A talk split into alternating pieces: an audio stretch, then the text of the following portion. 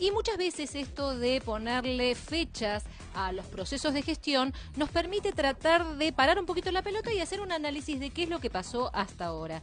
Por eso me parece como muy buen motivo poder Sí. tener una charla telefónica con un consultor político que mucho sabe de esto. Lo pide, lo tiene. A ver. Ahí está, vamos a hablar con el licenciado Hugo Aime. Lo conocemos, ya ha venido a nuestro programa en algunas oportunidades en otra radio. Está del otro lado para charlar eh, telefónicamente con nosotros. Es licenciado en Sociología en la Universidad de Buenos Aires, especialista en investigación de opinión pública, inteligencia competitiva y estrategias. Bueno, alguien que de política sabe mucho, es un analista de los más reconocidos de la Argentina y está con nosotros, Hugo Aime. ¿Qué tal? Buenas tardes, Hugo. Mariano Pavón te saluda. Estoy con Mónica Nefke, con Tiki Barral, aquí en Radio Latina y en Telemax en la televisión. Buenas tardes, bienvenido. Hola, ¿qué tal? ¿Cómo les va? ¿Qué tal? ¿Cómo estás? ¿Bien? Muy bien, gracias. Bueno, Hugo, contanos, ¿qué te parece en el día de hoy lo más saliente con respecto a lo que está pasando con la economía, en esta situación complicada de, de que los bonos eh, cayeron y demás? ¿Cómo, ¿Cómo lo estás viendo? A mí me parece que hay que acostumbrarse que, o a tratar de, de tener claro que la situación económica argentina es muy complicada eh, y que eh, el gobierno por algo está abocado a darle prioridad a resolver el tema de la deuda. A mí me da la sensación que no hay cabal conciencia de eso y que se supone que estamos frente a un problema más, digamos, ¿no? Un problema de simple solución y yo da la, toda la sensación que de simple solución no, no, no, la, la solución no es simple no va a ser fácil discutir con los bonistas eh, no hay dinero objetivamente uno lo está viendo digamos no hay dinero en los privados no hay dinero en lo público Claro. y bueno, y me parece, digamos, que eh, el gobierno enfilado en esa situación ha dejado algunos flancos, digamos, eh, que me parece que le gener, digamos, han generado algunos problemas, ¿no? Por un lado, las discusiones internas que tiene el gobierno, de sectores del gobierno que discuten si hay presos políticos, no hay presos políticos, alguna presión que puede haber de gremios pidiendo actualización salarial o cláusulas gatillo, el tema de inflación son temas que continúan estando, ¿no? Y entonces me parece que el gobierno ahí tiene que andar surfeando entre ir resolviendo los problemas cotidianos y los problemas estratégicos. Y eso me parece que, en- este, si bien el gobierno sigue teniendo el apoyo de sus propios votantes, Sí. También genera algún nivel de, incertidumbre de acá al futuro, ¿no? Eh, Tiene la ventaja, digamos, que, como ustedes decían, hace apenas dos meses que asumió y la expectativa, eh, por lo menos de, de las mediciones que nosotros hemos realizado y lo que vemos de otros colegas, continúan siendo positivas. Eso, digamos, siempre le da aire a un gobierno. Sí. A mí, con esto de la expectativa, se me viene a la cabeza, pero por ahí es una apreciación mía, eh, cuando empezó la gestión anterior, el pasado gobierno, también se hablaba del, digamos, los primeros 100 días, después del primer eh, semestre, después del segundo semestre.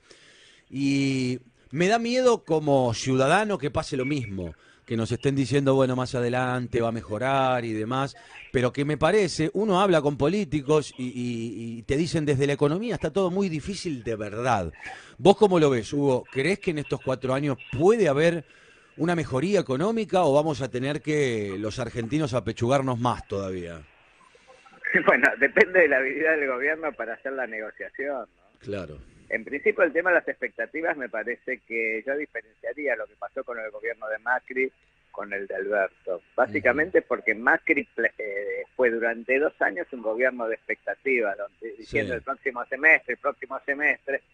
No es lo que está pasando con Alberto. Alberto no está prometiendo nada, está prometiendo, voy a intentar este, darle de comer a la gente, que tenemos una Argentina con hambre, y resolviendo eh, resolver el problema de la deuda y tratar de normalizar la economía. Ujú. En ese sentido no veo una sobrepromesa de parte del, del, del gobierno. Creo que hay más una unas ganas de la población de que las cosas se resuelvan lo más rápidamente posible. Y sí, más que ganas, también gente que la está pasando mal, ¿no? Sí, claro, bueno, entonces, y, y objetivamente es cierto, los procesos, digamos, de gestión son lentos, Claro. quiero decir, el Estado es burocrático. Sí. En la medida que hay burocracia del Estado, Sí. digamos, las cosas no se resuelven como la empresa privada, que va el CEO, firma y chao, y la cosa funciona. Entonces, este, obviamente, eh, va a tener que tener paciencia. La pregunta es hasta cuándo, cuánta paciencia va a tener en marzo cuando le vengan las clases y, este, y este, la actualización de los jubilados y a algunos les guste y a otros no les guste. Y bueno, eh, por eso, yo digo, hasta ahora el gobierno la, la viene sacando bien. El mm. problema es este, cómo digamos, a ver, si logra, como decís vos, resolver el tema de que la economía mejore. Yo digo que no va a ser rápido eso. Ajá. Moni. Sí, eh, Hugo, la pregunta ahora tiene que ver con el análisis de la posición de, o el rol que lleva adelante la vicepresidenta de los argentinos, Cristina Fernández. ¿Cómo ves esa, esa relación de roles? ¿La ves como que están jugando al policía bueno, al policía malo cuando hablan de deuda pública, teniendo en cuenta lo que dijo Cristina Fernández el sábado en la Feria del Libro en, en eh, Cuba? ¿O eh, lo ves como un que puede generar un doble comando?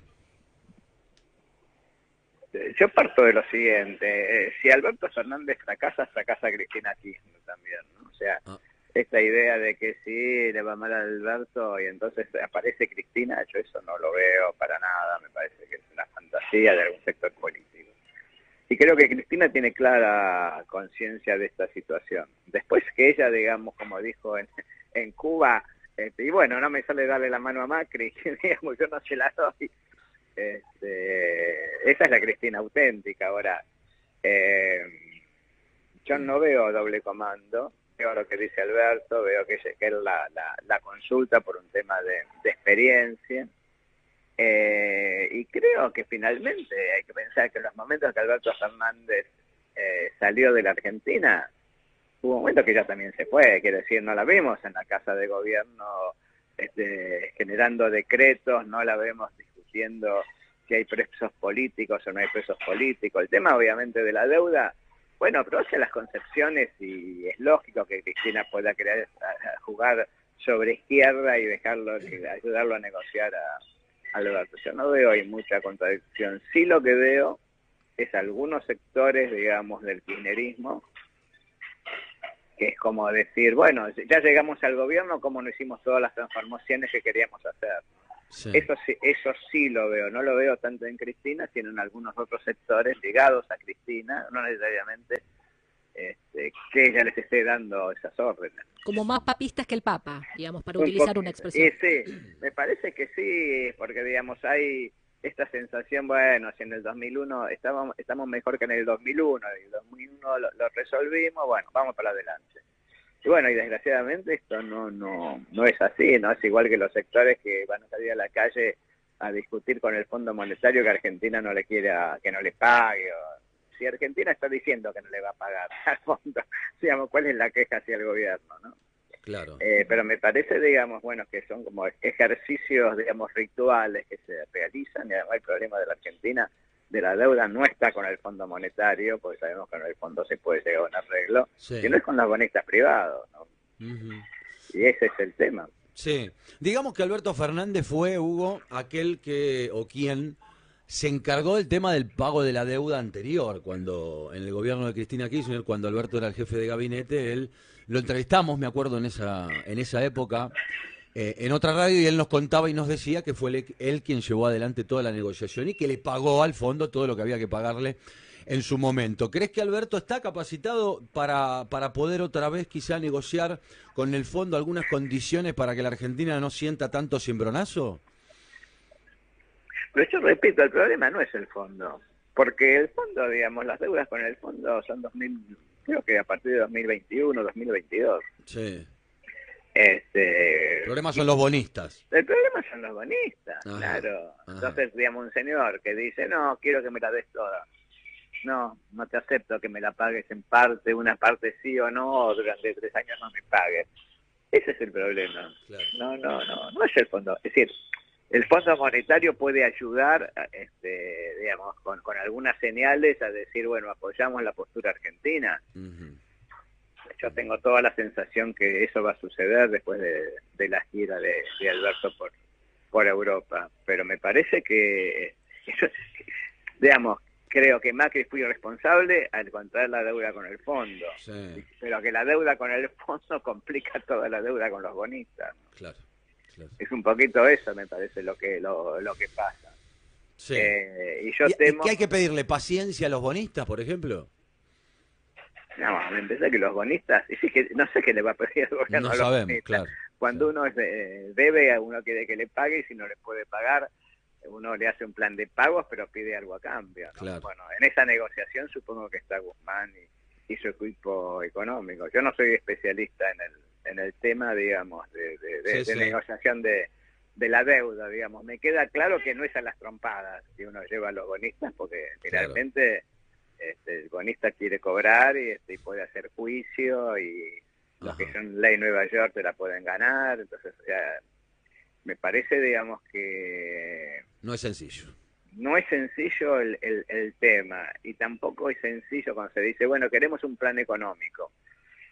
Lo que pasa que también yo veo que, digamos, la posibilidad de un plan económico está bastante condicionado a la- a- a- a- de cuánta plata puedo disponer, ¿no? Claro. Eso también, digamos, eh, hace, digamos, uno lo ve mucho en los medios, tiene que haber un plan, tiene que haber un plan, tiene que haber un plan Sí. pero me parece, digamos, de que este, el gobierno le, le va- le es difícil explicitar un plan. Me parece que puede explicitar metas, ¿no? Ajá. Objetivos. Objetivos. Claro. Bueno, te quiero consultar por el tema de luchas sociales que me parece que en este gobierno se van a seguir eh, tratando los temas. Una tiene que ver con el aborto, la otra tiene que ver con algo que ya Bernie había impulsado y empezar a decir y empezar a poner en la mesa de conversación de la realidad en agenda el tema también de la tenencia de marihuana para, para lo que tiene que ver con el consumo personal y, y obviamente para, eh, objetivos curativos y demás. Eh, a mí, me, desde la información que tengo, me dicen que estas dos cuestiones, estas dos peleas muy fuertes van a ser tratadas durante estos cuatro años. ¿Vos estás de acuerdo con que esto esté en tela de juicio o que se ponga en el tapete para que este gobierno lo, empiece a, a procesar el tema?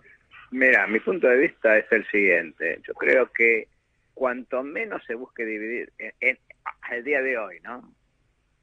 Yo creo que cuanto el gobierno menos busque dividir a la sociedad, mejor le va a ir. Ajá. Eh, entonces yo no encendería temas este, que le interesan a algunos sectores de la sociedad, pero no al conjunto. Claro. Eh, y que generen confrontación. Eh, sobre todo hasta por lo menos no estabilizar la economía. Después creo que sí, que, que son temas que eh, hay que hay que discutirlos y terminar, digamos, con cosas que, que, este, que la gente hace pero no no dice, digamos. Claro. claro. Pero este, ya es- son posiciones personales de cada uno, pero como proceso social yo me abstendría de eso, porque me parece que no, este, a ver, me parece que el gobierno no está para aguantarse, este, no sé, 10 días de calle de celestes y verdes. Claro.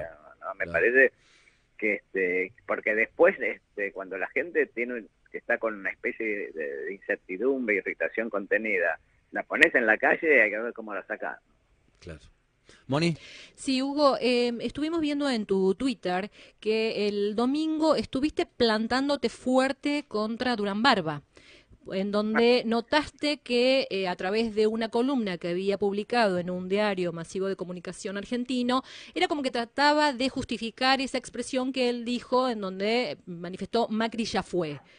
Contanos un poco y contarle a la audiencia por qué te plantaste tan fuerte contra Durán Barba. No, porque me parece de que en todo esto uno tiene que ser un poco serio. Y entonces, eh, a ver, Macri fue su cliente durante 15 años.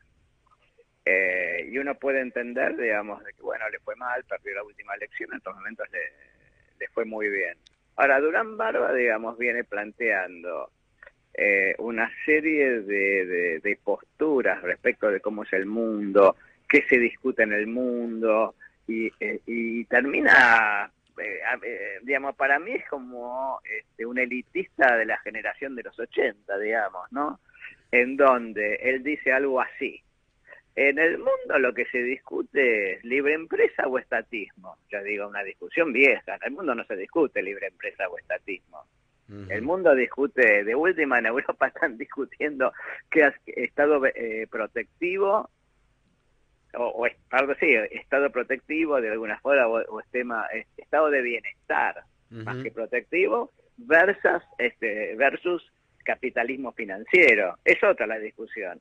Entonces, en la simplificación hace Durán Barba termina diciendo, pero Macri es un líder moderno que está con la gente que, ya lo voy a simplificar, como él, la gente, los modernos usan internet y viajan por el mundo, y bueno, la gente que viaja por el mundo y usa internet busca líderes como Macri, y eso es este, el progreso, lo demás es atraso, y Argentina tiene un problema, que es que la gente es, está atrasada y manejada por la iglesia. Entonces, digamos, en el fondo esa concepción es una distorsión de lo que sucede. Mi enojo con, con, con Durán Barba es porque intenta justificar cualquier cosa. Bueno, Hugo, gracias por estar con nosotros en esta tarde aquí en Show Attack. Eh, nos reencontramos en cualquier momento, siempre sos una, una, voz consultada por nosotros importante. Un abrazo, ah, gracias. Gracias, Hugo Aime, analista político, charlando acerca de toda la coyuntura, de la realidad, de lo que está pasando con la economía, con lo político, con lo social aquí en la Argentina. Momento de noticias en la voz de Tiki Barral. Volvió la locura recargada. De lunes a viernes, de 14 a 16.